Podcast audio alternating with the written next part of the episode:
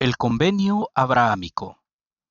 Génesis capítulos 12 a 17 y Abraham capítulos 1 y 2. Dios prometió a Abraham que cuantos reciban este Evangelio serán considerados tu descendencia.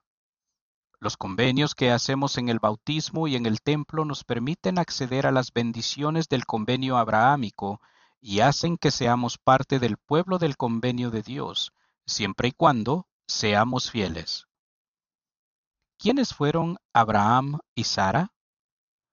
Abraham y Sara fueron fieles seguidores de Dios que vivieron alrededor de dos mil años antes de Cristo.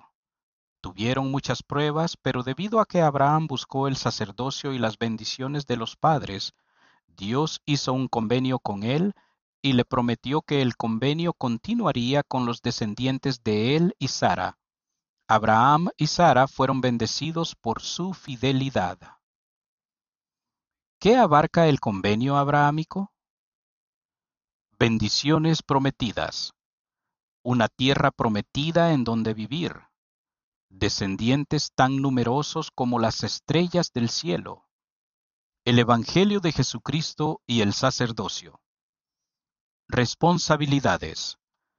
Llevar la plenitud del Evangelio de Jesucristo a todos los hijos de Dios para que sean bendecidas todas las familias de la tierra.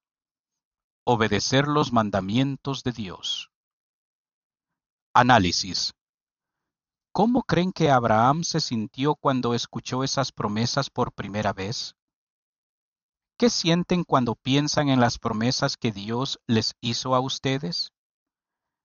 Abraham y Sara al principio tuvieron dificultades para tener un hijo, pero confiaron en las promesas de Dios. ¿Cómo pueden seguir adelante con paciencia mientras esperan las bendiciones prometidas? ¿Cómo pueden bendecir a las familias de la tierra que los rodean?